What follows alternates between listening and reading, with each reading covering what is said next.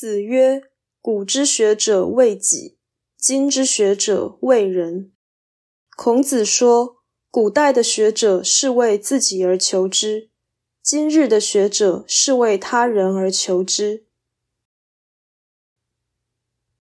为自己而求之，未必是求道，但绝对不是媚俗。他所学的可以自我保全。为人而学。未必是求利，但绝对不是脱俗。他所学的无法劝化这个世界。以一般实际状况来说，为己而学是比较朴实或高贵的求知；为人而学是比较势利或敷衍的求知。前者是自我实现，后者是寻求认同。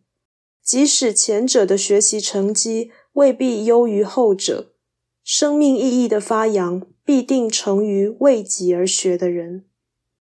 孔子这句话历经两三千年，竟然完全适用于今日，可见人心不古，自古而然。